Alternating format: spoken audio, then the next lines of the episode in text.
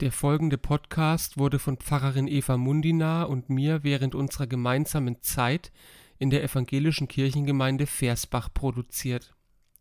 Da wir seit September 22 in der evangelischen Studierendengemeinde Würzburg tätig sind, ist das folgende Podcast-Intro nicht länger aktuell. Diese kurze Einordnung ist notwendig, weil wir bald wieder mit neuen Folgen auf eine Tasse Tee aus der ESG oder so ähnlich starten wollen, die alten Folgen aber nicht verloren gehen sollen. Herzlich willkommen. Schön, dass Sie dabei sind beim Podcast Auf eine Tasse Tee der evangelischen Kirchengemeinde Versbach und Rimpa. Mit Pfarrerin Eva Munina und Pfarrer Johannes Körner. Hi Johannes. Hallo Eva. Wir sitzen heute wieder bei einem Gläschen ja. Wein miteinander zusammen und ja, wir äh, wollen wir wollen das nicht zur Regel werden lassen, aber irgendwie sind wir heute schon wieder zu später oder späterer Stunde miteinander verabredet und deswegen passt es wieder ganz gut. Cheers ja. erstmal, bevor du jetzt ähm, da heute also, ne? wollen Cheers. Okay, was machen wir denn heute Schönes außer Wein zu trinken? Ja, wir wollen unsere Reihe zum Alten Testament weitermachen. Wir haben ja jetzt schon mal so, eine Ein so einen Einführungspodcast äh, vor ein paar Wochen erscheinen lassen, in dem wir uns darüber Gedanken gemacht haben, wie wir das Alte Testament verstehen können als Christen heute. Und beim letzten Mal haben wir uns eine ja, schwierige Redeweise im Alten Testament mal rausgegriffen, nämlich die Rede vom Zorn Gottes und uns überlegt, wie wir heute damit umgehen können. Ja, und heute wollen wir da noch mal weiter denken. heute wollen wir über etwas reden, was quasi ein, eine Art Gegenstück zum Zorn Gottes ist. Heute wollen wir nämlich über die Reue Gottes sprechen. Ähm, und das ist interessant, die Reue Gottes, finde ich. Es ist aber schon auch ein, ja, ein schwieriger Gedanke. Und ich habe gemerkt, ich habe mich davor noch nicht so viel damit beschäftigt, so in einem ganz umfassenden Sinne mit diesem Thema Reue Gottes. Das liegt vielleicht daran, weil es vor allem im AT vorkommt. Also im NT kommt Reue, habe ich gerade von dir gelernt, nur ein einziges Mal äh, vor und da mehr in so einem ja, Nebensatz. Also so in ihrer vollen Fülle kommt Reue im Alten Testament vor. Ja, und im Alten Testament ist es aber jetzt, das haben wir auch festgestellt, gar nicht so randständig, sondern es gibt da wirklich eine ganze Anzahl von Texten, die sich mit der Reue Gottes auseinandersetzen. Entweder, dass wirklich ganz explizit von der Reue, von der Reue Gottes gesprochen wird oder dass die Reue im Prinzip implizit vorausgesetzt wird. Jetzt hast du gerade schon gesagt, dass du das ähm, auch als eine schwierige Redeweise empfindest. Warum? Ich glaube, ich tue mich damit schwer, weil Reue mal nur so landläufig drauf geschaut immer heißt, jemand, also in dem Fall jetzt Gott, hat etwas falsch gemacht und dann tut es ihm leid und man sagt dann, ach nee, dann mache ich es doch anders.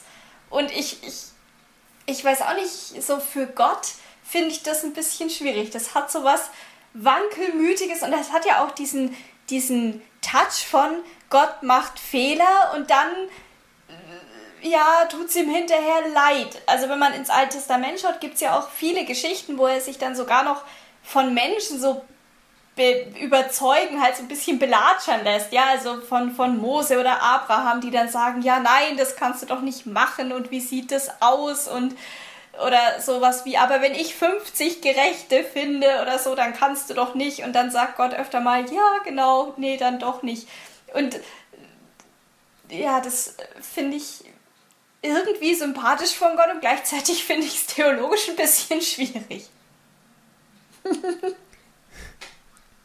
Ich weiß, was du meinst, weil ich äh, habe in meinen Systematikvorlesungen ja auch gelernt, dass Gott unfehlbar ist und allwissend und was weiß ich. Ähm, und äh, bei diesen ganzen sozusagen großen, gewichtigen oder da steht irgendwie die Rede von der Reue so ein bisschen dagegen. Ne?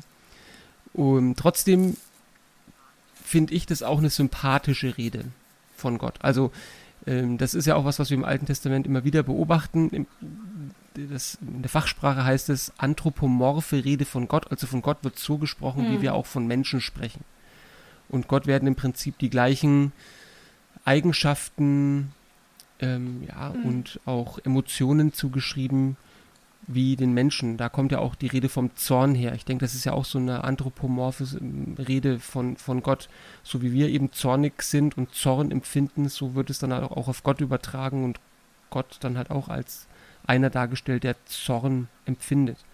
Und bei der Reue finde ich, was mir da so gefällt, das ist so ein bisschen eben äh, ja, das, für mich ist das ja auch ein, ein, lebendiges Bild. Es ist kein, kein statischer Gott, der mir da gegenübersteht, wie so ein, ja, also die, die Unveränderbarkeit Gottes, die finde ich nicht sonderlich ansprechend, ja, aber wenn ich mir vorstelle, es ist irgendwie so ein riesengroßer Block, der in alle, von aller, von Ewigkeit zu Ewigkeit der gleiche ist und der sich überhaupt nicht verändert. Das heißt, es ist für mich irgendwie auch, der, der hat überhaupt gar keine Emotionen sich auf uns Menschen als seine hm. Geschöpfe einzulassen. Und bei der Rede von der Reue, finde ich, geschieht genau das. Ja, das, ja doch, das, das weißt stimmt. Du, was ich meine? Auf jeden Fall. Ja.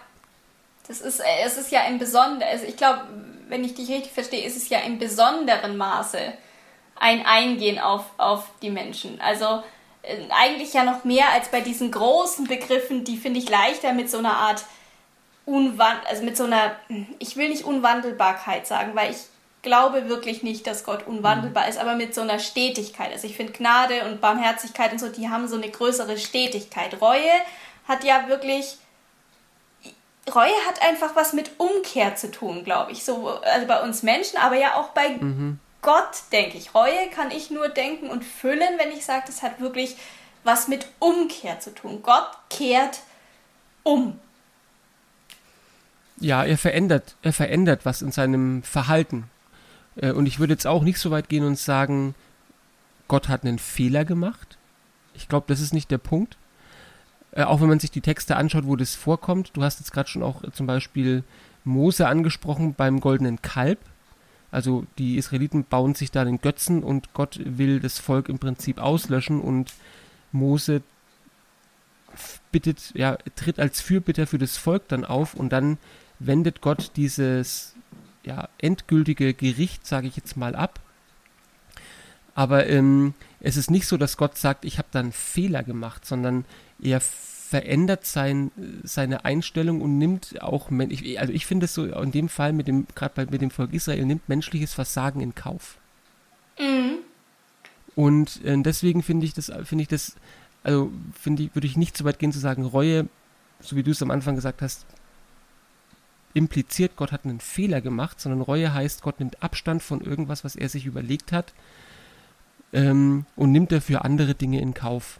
Wenn ich das jetzt mal äh, systematisch überforme und bitte bremst mich, wenn es unangemessen ist, aber ähm, wenn das so ist, wie du sagst, und ich finde die These gut, dann würde es doch heißen, Reue heißt, Gott konzentriert sich wieder auf was anderes. Könnte ich dann sagen, also der Zorn Gottes oder der Wille zur Strafe kommt daher, weil Gott sich auf die Taten konzentriert, also auf das, was die Menschen, die Israeliten tun. Und wenn ich dann die Reue habe, ist es ein Fokuswechsel hin wieder zu den Menschen. Also dann hätte ich im Hintergrund diesen, diesen lutherischen Gedanken von Gott rechtfertigt den, den Sünder, aber halt nicht die sündige Tat.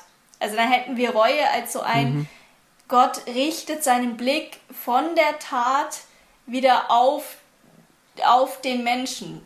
Und dann wäre es ja auch wieder mehr ein, Gott kehrt zu den Menschen ja eigentlich in der Tiefe auch wieder zu sich selber zurück. Weil wenn wir uns an den letzten Podcast erinnern, das du, glaube ich, erklärt, ähm, dass es zu Gottes Wesen gehört, dass er gnädig und barmherzig ist. Also was ja nichts anderes heißt, wie er es auf den Menschen hin ausgerichtet in einer liebevollen, Fehler in Kauf nehmenden Art und Weise. Und dann wäre Reue ja dieses, er konzentriert sich da drauf und er findet wieder oder lässt sich selbst wieder zu sich selbst zurückfinden. Ich kann bestimmt noch ein paar Mal selbst in diesem Satz sagen. also ich, ich glaube, ich, ich äh, stimme dir zu. Yeah. Oder ich denke, ich, ich denke, da ist was Wahres dran, wenn du sagst, Gott findet zu sich selbst. Also, ähm, und ähm, dass er eben absieht von seinem Gerichts- und Strafhandeln, wobei er manchmal ja auch nicht vollständig davon absieht, aber es begrenzt. Die Reue kann auch heißen, Gott begrenzt dieses Gerichtshandeln und er wendet sich dann eben, so wie du es gesagt hast, besinnt sich auf sich selbst und wendet sich den Menschen zu. Und das ist ja jetzt auch in dem Fall oder in dem Beispiel, das wir jetzt schon angesprochen haben, bei Mose und Israel ist es ja so, ja, Gott nimmt Abstand, er gereut sich oder gereut sich des Unheils und er wendet sich wieder dem Volk zu und geht mit diesem Volk mit. Und von daher würde ich schon sagen, dass das dass, das, dass du da einen Punkt hast, wenn du sagst, ja, Gott kommt zu sich selber, weil Gott eben, wie du es jetzt gesagt hast, barmherzig, gnädig und so weiter ist. Und ähm, diese Zusammenstellung von Reue und der Gnade und Barmherzigkeit, die kommt ja nicht von ungefähr. Wir haben da jetzt auch in der Vorbereitung immer einen, schon auch uns in der Bibel ein bisschen umgeguckt und es gibt einen, eine Stelle im Propheten Joel, ein ganz kleines Kapitel relativ weit hinten im Alten Testament, wo genau das zusammenfällt. Mhm. Die Reue und die Gnade. Und ähm, den lese ich einfach mal Mach vorher. Mal. Ich lese aus Joel 2 die Verse 11 bis 13. Denn der Herr wird seinen Donner vor seinem Heer erschallen lassen, denn sein Heer ist sehr groß und mächtig und wird seinen Befehl ausrichten. Ja, der Tag des Herrn ist groß und voller Schrecken, wer kann ihn ertragen? Doch auch jetzt noch, spricht der Herr, bekehrt euch zu mir von ganzem Herzen mit Fasten, mit Weinen, mit Klagen. Zerreißt eure Herzen und nicht eure Kleider und bekehrt euch zu dem Herrn eurem Gott, denn er ist gnädig, barmherzig, geduldig und von großer Güte, und es gereut ihn bald die Strafe. Okay. Erste Frage an den Experten. Äh, sag mal was zum Tag des Herrn. Oh Gott. Du hast äh, es vorgelesen musste, jetzt. Ja, okay. Allzu gut. Ähm, ich weiß gar nicht genau, ob wir da im letzten Podcast auch schon mal drüber noch äh, gesprochen hatten. Ich glaube ja. Und zwar äh, ist es ja immer so ein bisschen ähm, im Neuen Testament haben wir ja so, sage ich mal, die Rede vom Gericht nicht so präsent, weil äh, da die Texte immer ganz stark auf das Endgericht, also das endgültige richterliche Handeln Gottes verweisen, also am Ende aller Tage. Mhm. Und im Alten Testament demgegenüber ist es oft so, dass eben Tun, Gericht, ja, Tun und Gericht stärker zusammenfallen, indem das Volk eben ja, gegen die Gebote ja. Gottes verstößt und so weiter und dann äh, richtet Gott. Aber ähm, auch, im, auch das Alte Testament kennt schon die Vorstellung eines Endgerichtes im Prinzip. Und das wird immer mit dem Namen der Tag Jahwes oder oft mit mhm. dem Namen der Tag Jahwe ähm, umschrieben. Und ganz analog auch zu dem, wie es im Neuen Testament beschrieben wird, ist das hier auch äh, kein Tag, der, dem die Menschen mit großem Jauchzen und großer Freude entgegenblicken, sondern eben, wie es auch hier heißt, der Tag des Herrn ist groß und voller Schrecken, wer kann ihn ertragen? Mhm. Und äh, das ist deshalb auch an der Stelle so spannend, weil in diesen paar Versen unglaublich viel zusammenfällt. Da ist nämlich eben die Rede von diesem großen Gerichtstag Gottes, den eigentlich kein Mensch ertragen, aushalten kann. Mhm. Und trotzdem ist aber nicht alles verloren.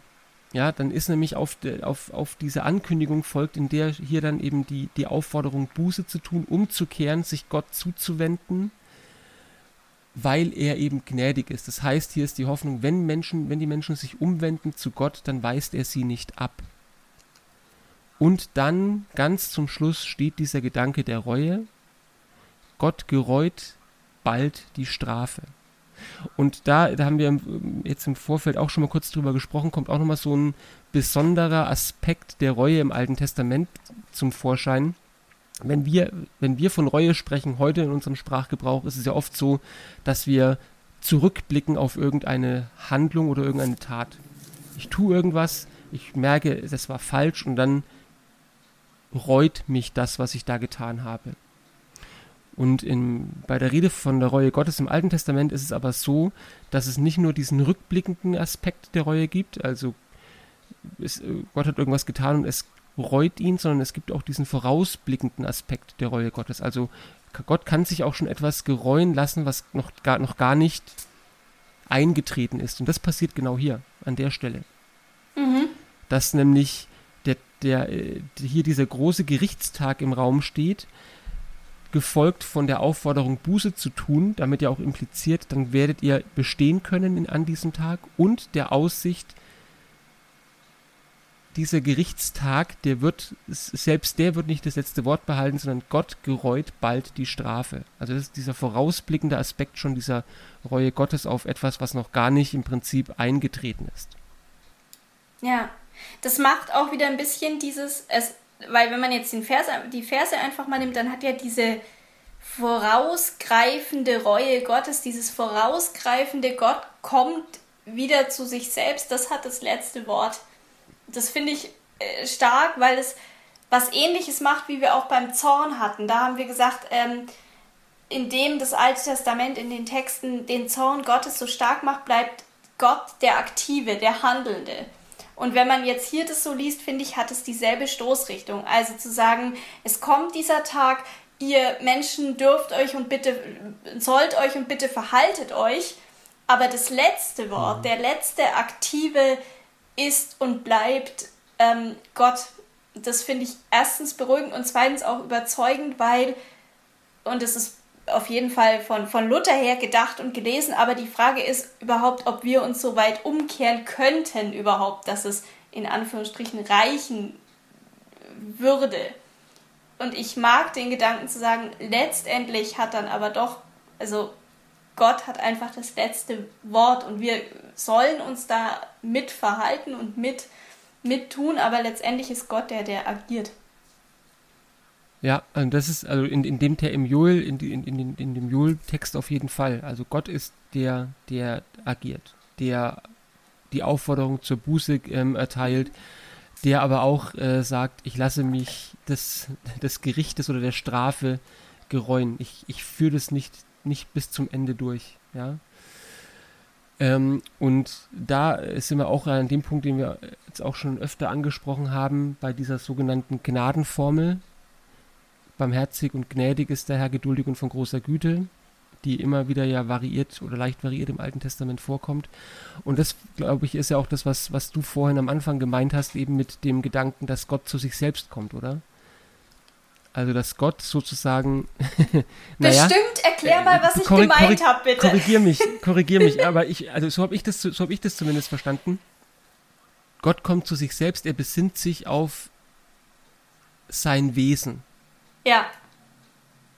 Und wie ist Gott? Naja, Gott ist, das drückt sich eben genau in mhm. diesen, in diesem viergliedrigen, in dieser viergliedrigen Beschreibung aus. Er ist gnädig, er ist barmherzig, er ist geduldig, lange geduldig und er ist von großer Ich wollte gerade sagen, die mittlere Eigenschaft mit der Geduld ist besonders hilfreich, glaube ich. ja. Ja. Ja, genau. Und dazu, ja, das wäre meine These, dass Gott genau dazu wieder zurückkehrt. Und zwar immer wieder zurückkehrt. Ja. Und auch dieses, auch dieses, das ist ja spannend, weil ja mh, auch diese Aufforderung, also zerreißt eure Herzen, nicht eure Kleider, bekehret euch zu dem Herrn, eurem Gott. Dieser Satz, diese Aufforderung ist ja schon Ausdruck von Gnade, Barmherzigkeit, Geduld mhm. und Güte. Also äh, auch diese Aufforderung ist ja Ausdruck dessen. Inwiefern kannst du das auch mal irgendwie in einem Satz erklären? Also ich stimme dir zu, aber vielleicht machst du das noch mal ein bisschen. Äh, ich glaube, die Erklärung ist relativ platt. Die Erklärung heißt einfach, ähm, äh, Gott müsste das nicht sagen. Gott könnte genauso gut sagen, schaut euch mal an, was ihr die letzten Jahre gemacht habt. Schaut mal, was ich gerackert habe und ihr habt euch angestellt wie die letzten Deppen. Und ich will mhm. einfach nicht mehr. Also Gott könnte ja, das ist ja eine Chance zu sagen, hey, der, der, der Tag des Herrn kommt und Gott stellt sich nochmal hin und sagt, hey, kehrt doch einfach um, ihr könnt es, ich weiß es, macht es.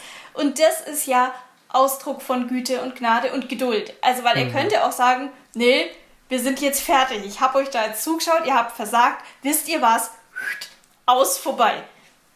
Ja. So Das finde ich ist genau der Punkt. Und da, da kommen wir auch, da kommen wir auch, glaube ich, das, oder das ist, beschreibt auch gut, was diese Rede vom Gericht oft eigentlich will. Weil das ist ja auch, also ne, das, das, das, das, über, über, über das Gericht sind wir ja auch zur Reue gekommen, weil die Rede vom Gericht Gottes ja auch heutzutage oft als schwierig empfunden wird. Mhm. Ne? Das spielt ja auch so ein bisschen, wenn man die Vorstellung hat, ja, da wird alles wird offen, offenbar vor, vor dem Richterstuhl Gottes, heißt es im Neuen Testament, hoffe ich, heißt es gerade nicht. ähm, aber ich glaube ja. Irgendwo wird schon ähm, stehen, mach so, mal weiter. Ja, äh, ja, auf jeden Fall, so, da ist ja auch so ein bisschen diese, verbindet sich diese Angst damit, alles, was ich irgendwo mal im Verborgenen getan habe, wird da auf den Tisch gepackt. Und das Bild, dass Gott irgendwie vielleicht so ein Überwachungsfreak ist, ja, der die ganze Zeit nur irgendwie mich kontrolliert und alles äh, da irgendwie mit, mitschneidet und dann wird alles an diesem Tag wird alles ausgepackt. Ja, wie so in so einem großen ja. Buch, oder? Gott hat das, wie, ja. so, der, wie so der Nikolaus. Nee, wie halt, also der, ja, ist so dieser Nikolaus-Gedanke. Es gibt dieses eine Buch und da wird dann vorgelesen. Da steht alles drin, ja, und wenn du, wenn, wenn, wenn die guten Taten überwiegen, kriegst du viel äh, Zuckerstangen und wenn die bösen Taten überwiegen, irgendwie, dann kommt Knecht Ruprecht oder was auch immer. Also, so, und, und, und ich glaube, genau eben, genau eben das, das Bild wird in diesen Texten nicht vermittelt, sondern, wie du es gerade gesagt hast, die haben eigentlich einen pädagogischen Zweck. Die wollen nicht sagen, okay, jetzt habt ihr den Karren endgültig in den Dreck gefahren, zumindest an der Stelle nicht. ähm, es gibt keine Umkehr mehr für euch, sondern was hier gesagt wird, ist, nehmt euch in Acht, der große und schreckliche Tag des Herrn kommt, aber bekehrt euch doch zu mir, zerreißt eure Herzen, ja, wendet euch mir zu. Und warum weil ich euch noch eine Chance gebe. Und das ist doch gerade das, was auch wir heute immer wieder, oder was ich immer wieder hören muss, ja. Also bei Gott wird, Gott schreibt niemanden ab. Sondern da gibt es immer wieder diese Chance, sich auch hin, da, da ihm zuzuwenden, weil Gott gnädig ist. Oder weil er mich, ja, wenn ich mich ihm zuwende, ist vielleicht auch wieder meine Beteiligung zu groß. Er zieht mich zu sich. Mhm.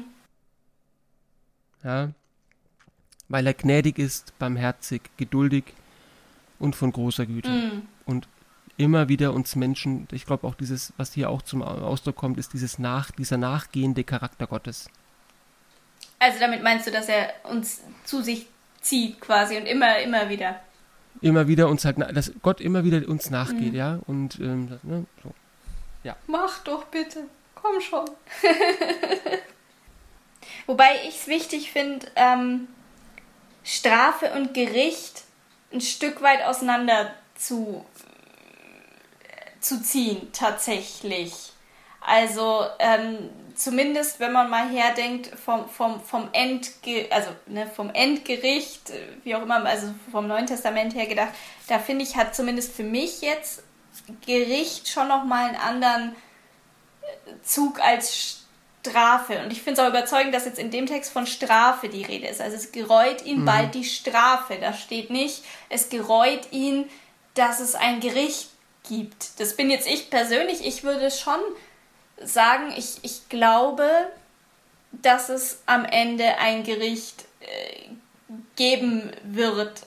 Schon allein dafür, dass wir ähm, ja, ich glaube, der, das Gericht ist am Ende so, glaube ich, das vollkommen unangemessen, aber ich glaube, es ist der Weg, dass wir frei werden können von dem, was in unserem Leben eben nicht funktioniert hat, was nicht gut war, was eben doch sündig war. Auch das schwingt ja im Alten Testament in dem Text jetzt mit und auch in dem, was du sagst. Wenn Gott ein nachgehender Gott ist, muss es auch eine Notwendigkeit äh, geben, dass er immer wieder nachgeht. Also sonst hätte der ja anderes zu tun. Also es das heißt ja schon, wir Menschen, wir haben so eine Tendenz, immer wieder abzufallen und einfach immer, also wenn es dieses Buch gäbe, stünde mhm. da einiges drin. Und ich finde den Gedanken, es gibt am Ende ein Gericht, ein, am Ende ein, ich muss auch hingucken und sehen, was in meinem Leben nicht in Ordnung war und dann darf es gut sein und es darf von mir abfallen und ich darf dann, naja, im wahrsten Sinne des Wortes aufgerichtet, mhm. ja, in, in, die Ewigkeit gehen, sage ich jetzt mal ganz bildlich. Das finde ich äh, für mich schon wichtig und ich finde, es hat aber einen anderen Charakter als Strafe, weil Strafe hat für mich schon diesen Touch von, naja, Gott haut drauf, er haut äh, drein. Also eben so dieses, äh, ne, da, finde vom Wort her sind wir da näher an dem, was wir, was wir letztes Mal auch gelesen haben, dieses, ne, es ist, es wird dann zerschlagen, was schön und lieblich ist und so. Und ich finde, das mhm. hat für mich den Gericht, ist es nicht dasselbe wie Gericht. Also ich stelle mir Gericht nicht so vor, dass Gott da nochmal drauf haut, dass Gott da überhaupt nochmal äh, die Peitsche schwingt. Ich glaube, es reicht, dass wir sehen müssen, wer und wie wir in diesem Leben wirklich waren. Und wenn man sich das vorstellt, das stelle ich mir schon ziemlich gerichtshaft vor, ohne dass ich jetzt denken würde, ich bin ein ganz furchtbar schlechter Mensch. Aber also, ähm, ich stelle mir das nicht, nicht einfach vor und ich glaube, es ist für mich was anderes als, als strafendes Handeln. Jetzt habe ich furchtbar lang mhm. geredet, Gil. Nee. Ich finde den Gedanken gut zu sagen, also Gericht so zu verstehen als ein, ich glaube, aufgerichtet werden, oder hast ja. du gesagt? Und ähm, sozusagen vor Gott, ge im Gericht vor Gott gerechtfertigt zu werden. Ähm, ich denke, dass wir, auch wenn wir von dem Gerichtshandeln Gottes sprechen, gerade mit Blick aufs Alte Testament, wahrscheinlich auch am Ende nicht ganz um die um das Eingeständnis rumkommen werden, das wir beim letzten Mal ja auch schon hatten, dass wir nicht alles so weit erhellen mhm. und erklären können, dass es uns zufriedenstellt. Und das liegt, glaube ich, einfach auch daran, also das muss man sich halt immer wieder auch bewusst machen, dass es nicht die eine Theologie des Gerichtes mhm. Gottes im Alten Testament gibt. Generell ja nicht, nicht nur im Alten generell Testament, nicht. sondern ganz generell ja. nicht. Aber weil wir jetzt uns vor allem aufs Alte Testament konzentriert haben, es gibt da nicht die, äh, man kann nicht die Theologie des Gerichtes Gottes entfalten, sondern es gibt da Aussagen, die unterschiedliche Schwerpunkte setzen und unterschiedliche Gewichtungen. Und dann findet man eben so Aussagen wie jetzt im Joel-Buch, wo ich sagen würde, da hat eigentlich dieser Tag Jahwes, dieses Endgericht eher eine heilvolle mhm. Perspektive. Mhm und dann gibt es vielleicht auch Texte, wo man sagen muss, huh, da scheint ganz stark eine unheilvolle Perspektive durch, aus welchen Gründen auch immer. Da muss man sich dann damit, damit äh, beschäftigen und ähm, versuchen, das irgendwie so weit möglich ist eben zu, zu ergründen und vielleicht dann auch am Ende stehen zu bleiben und sagen, ja, da ist Gott wieder halt eben, oder die Rede von Gott wieder sehr mhm. dunkel und abgründig, ja. Ich finde, Entschuldigung? Ja, nee, sag. Ich finde aber äh, das wichtig, äh, dass du das sagst und ich finde auch wichtig, beides zusammenzuhalten. Also, weil sonst ist man ja auch schnell dabei, das Gericht zu, also wenn man jetzt sagt, und ich, wie gesagt, ich habe das gerade selber gesagt, ich stehe dahinter zu sagen, letztendlich glaube ich, hoffe ich, dass es ein Heil, dass es aufs Heil rausläuft. Aber ähm, wenn man den Gedanken hat, muss man aufpassen, dass man nicht, dass es dann so Larifari wird, weißt du, dass man dann nur noch mhm. sagt, ja, so schlimm ist es gar nicht. Weil am Ende wird ja eh alles gut. Also ich finde die Texte von, die anderen Texte, von denen du sprichst, die können ja schon auch nochmal einschärfen, hey, dieser Tag des Herrn, das Endgericht, der Zorn Gottes, das ist kein Pappenstiel. Das ist was, was man wirklich ernst nehmen muss und etwas, was, naja, ich finde das Wort Ehrfurcht ziemlich gut in dem Zusammenhang. Ja, also ich denke ich denk auch, dass ähm, genauso wie du es sagst, und das äh, hat ja auch nochmal Joel 2 verdeutlicht, da heißt es ja auch, ja ganz klar, der Tag des Herrn ist groß und voller mhm. Schrecken. Wer kann ihn ertragen? Mhm. Also das ist ja auch so diese Frage, auch, auch, das ist ja auch das, was Luther immer umgetrieben mhm. hat, ne, weil du ja vorhin auch schon von Luther gesprochen hast, so wie kann ich vor Gott bestehen? Und Luthers Antwort ja, war ganz nicht. klar, gar nicht, genau. Gar nicht. Ich kann vor Gott nicht bestehen. Und im Prinzip ist genau das auch das, was in diesem Text, in diesem Text ausgesagt wird. Mhm. Ich kann vor Gott nicht bestehen. Ich kann nur vor Gott bestehen, weil er sich, wie du, wie du es vorhin gesagt hast, auf seine, auf sein Wesen besinnt. Und, ne, und weil er eben wesenhaft, gnädig, barmherzig, geduldig und von großer Güte ist. Nur deshalb kann ich überhaupt, habe ich überhaupt die Möglichkeit, vor Gott zu bestehen. Ja, genau, Punkt. Und gleichzeitig, gerade wenn du das so sagst, finde ich den. finde ich aber gerade den Text auch wichtig, dass es in dem Kontext, dass wir nicht vor Gott bestehen können, sondern nur bestehen, weil er es will, finde ich es wichtig, dass es trotzdem diesen Imperativ gibt. Zerreißt eure Herzen und nicht ja. eure Kleider. Also ähm, das finde ich auch wichtig, weil sonst kommt man schnell in so ein ist ja alles egal ja. Modus, weil wir können sowieso nicht hinkommen. Also das wäre zu einfach. Man kann nicht sagen, ja, wir können nicht bestehen, deswegen müssen wir auch jetzt auch nichts mehr machen, so. Sondern dieses Ineinander finde ich spannend. Es gibt diesen Imperativ und mir hat mal eine sehr weise Griechischlehrerin in Göttingen hatte immer gesagt, ja wirklich, ich, wirklich, äh, hat immer gesagt, wenn da ein Imperativ steht, heißt das, dass es eine Möglichkeit gibt, diesen Imperativ zu erfüllen, dem nachzukommen und sei es nur menschlich unvollkommen und für einen kleinen Moment, aber es gibt die Möglichkeit, sich diesem Imperativ entsprechend zu verhalten. Mhm. Da muss ich dir jetzt widersprechen. Ich kann meine Kleider zerreißen, aber nicht mein Herz. ähm, nein, aber ich stimme dir zu. Und da kommt für mich ja auch, also gerade, gerade an dieser Stelle kommt für mich ja auch was ähm, ganz auch was ganz Wesentliches zur Aussage. So wie Gott sich ändern kann, Reue sich etwas gereuen lassen kann, kann auch ich mich verändern. Mhm kann ich mich wieder eben von Gott anrühren lassen, mich zu ihm ziehen lassen, mich auf ihn besinnen. Mhm. Und ich genau, und das ist, ich finde es gut, wie du das gesagt hast, das ist diese doppelte Bewegung.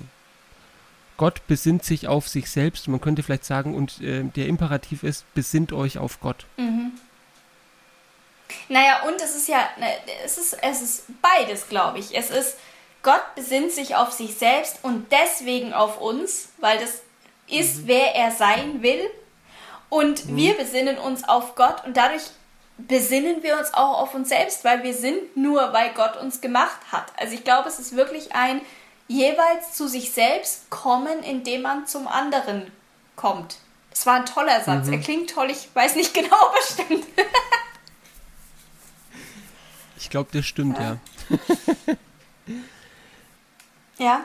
Und ich finde das, was du gesagt hast, mit sich immer wieder ziehen lassen, das ist ja auch was, was Luther auch ganz deutlich gesagt hat. Dieses, ich glaube, er hat es in den Satz ge gefasst, den alten Adam jeden Tag ersäufen. Also dieses jeden Tag zurückkehren müssen, jeden, jeden Tag, jede Minute. Es ist kein, ich mache das einmal und dann ist es erledigt. Es ist auch kein, ich gehe einmal mhm. Sonntag in die Kirche und dann ist es für die Woche über erledigt. Das ist es nicht, glaube ich.